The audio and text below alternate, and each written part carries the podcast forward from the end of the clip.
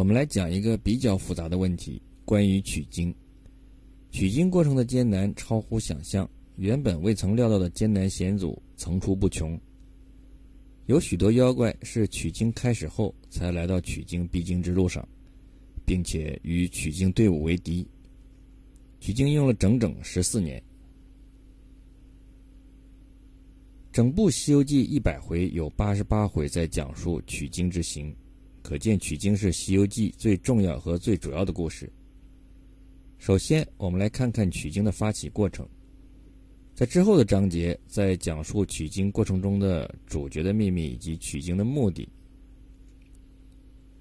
取经发起过程涉及到的问题是：如来当初讲取经缘由时说：“我犀牛贺州者不贪不杀。”唯独南瞻部洲因贪淫征杀，需要佛经劝善；而临近灵山的犀牛贺州腹地却有强盗，是怎么回事？之前我们讲述了《西游记》世界的大背景，从中可以知道取经发起不易，要想实现这一计划，每一步都需要精心布局，都需要苦心经营。对于取经的发起，如来做了次重要的表述。原文中说：“如来讲罢，对众言曰：‘我观四大部洲众生善恶各方不一。东胜神州者，敬天理地，心爽气平；北俱泸州者，虽好杀生，只因虎口，性拙情疏，无多作践。我犀牛贺州者，不贪不杀，养气乾灵，虽无上真，人人固受。但那南瞻部洲者，贪淫乐祸，多杀多争。’”正所谓口舌凶场，是非恶海。我今有三藏真经，可以劝人为善。如来说，四大部洲中，东胜神州、西牛贺州都非常好。北距泸州虽好杀，但也只是因为虎口；而东土大唐所在南瞻部洲的人，贪婪荒淫，好杀人争斗，几乎描述的像人间地狱一样。所以要把三藏真经传到南瞻部洲。以让那里的百姓解脱。乍看起来是十分有道理，实际上果然如此吗？唐僧从大唐国都长安城出发，在大唐境内一路没有遇到一个强盗妖魔，到大唐的边境才遇到第一个妖怪虎精殷将军。之后，唐僧在两界山下收了孙悟空，鹰愁涧收白龙马，观音禅院遇黑松精，高老庄收猪八戒。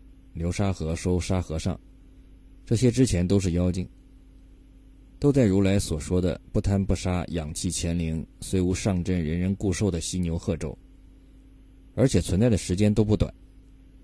接下来在犀牛贺州境内，唐僧师徒遭遇白骨精、黄袍怪、金角银角、青狮精、红孩儿、虎鹿羊三仙、金鱼精、青牛精、牛魔王、蟒蛇精、狮驼国三魔等等。几乎所有的妖魔鬼怪都是出自犀牛贺州，而到了灵山附近的天竺国金平府，当唐僧说自己是从中华唐朝而来，那和尚马上倒身下拜。唐僧还不解其意，和尚道：“我这里人都指望修到你中华脱生呢。”那如来为何要说之前那番话呢？其实就是因为需要给发起针对南瞻部洲的取经一个充分的理由，于是便凸显了南瞻部洲的恶。要说划归西天佛老掌管的四大部洲之一灵山所在地犀牛贺州，也还不完全由西天掌控。即便是快到了灵山，还有敬佛的寇员外被猖狂的强盗杀死之事发生。灵山所在的天竺国。那里的人尚且不知距离灵山有多远，可见让远在十万八千里之外的南瞻部洲一干民众接受佛门之旨是有多难。如来为此苦心筹划数百年，也就不足为怪了。再看观音又是怎样推动南瞻部洲大唐的唐王派人前来西天取经的？原文中，菩萨对唐王道：“你那法事讲的是小乘教法。”渡不得亡者升天，唯有大乘佛法三藏可以度亡脱苦，受身无坏。太宗正色喜问道：“你那大乘佛法在于何处？”菩萨道：“在大西天天竺国大雷音寺，我佛如来处，能解百怨之结，能消无妄之灾。”那菩萨祥云渐远，霎时间不见了金光，只见那半空中滴溜溜落下一张简帖，上有几句颂字，写得明白。颂曰：“礼上大唐君，西方有妙文，成途十万八千里，大成尽殷勤。此经回上国，能超鬼出群。若有肯去者，求正果金身。”